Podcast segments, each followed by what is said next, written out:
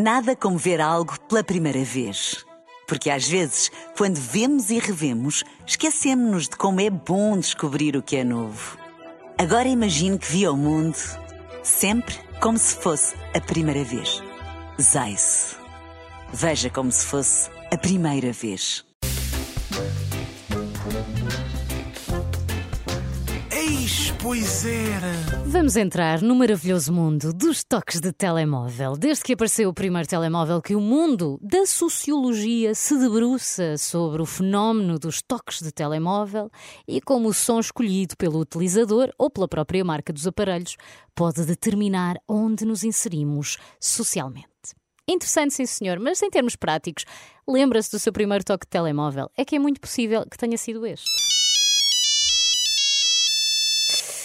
Este foi possivelmente um dos primeiros toques que se tornaram famosos em todo o mundo. Apareceu em 1994 com o lançamento do Nokia 2110 e ao longo do tempo ele evoluiu, mantendo a essência de sempre. Mal se ouvia, já se sabia que havia telemóvel por perto. Poucos anos passaram e a Nokia dominava o mercado dos telemóveis e o famoso toque evoluiu.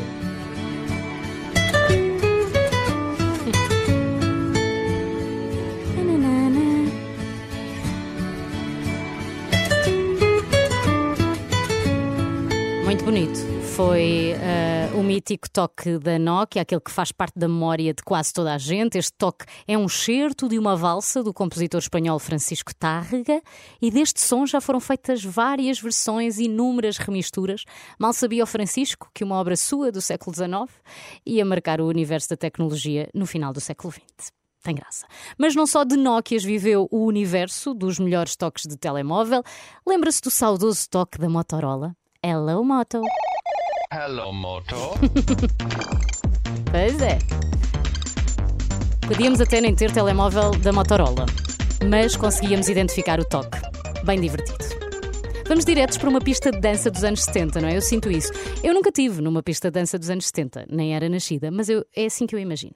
Também duas marcas tecnológicas fortes e muito conhecidas se juntaram para criar os telefones Sony Ericsson, que a dada altura, com o modelo Sony Xperia, que por acaso foi um dos meus telemóveis, uh, tinha um toque que também se tornou icónico. E terminamos este périplo pelos toques de telemóvel míticos, com o toque de telemóvel mais irritante, mais usado e o único que ultrapassou artistas nas tabelas de música de todo o mundo, o inolvidável Crazy Frog.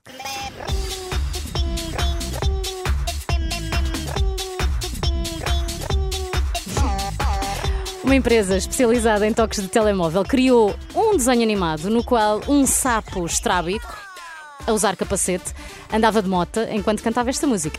O desenho animado foi criado para anúncio de televisão, numa campanha publicitária milionária da marca de toques de telemóvel e resultou bastante bem. No Reino Unido foi considerada a música mais irritante de todos os tempos, mas a verdade é que foi a primeira vez que um toque de telemóvel fez parte das tabelas de singles mais vendidos. Ficou mesmo em número 1 um e ultrapassou a superbanda Coldplay.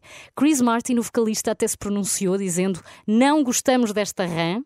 Faz morticária, fico vermelho só de pensar nisso. Alguém devia mastigar as pernas daquela coisinha. Eu gostava de as comer num restaurante. Calma, Cris. É que hoje já ninguém quer saber da rã. E os Coldplay ainda aí andam a esgotar estádios. Essa é que é essa. Eis, pois era.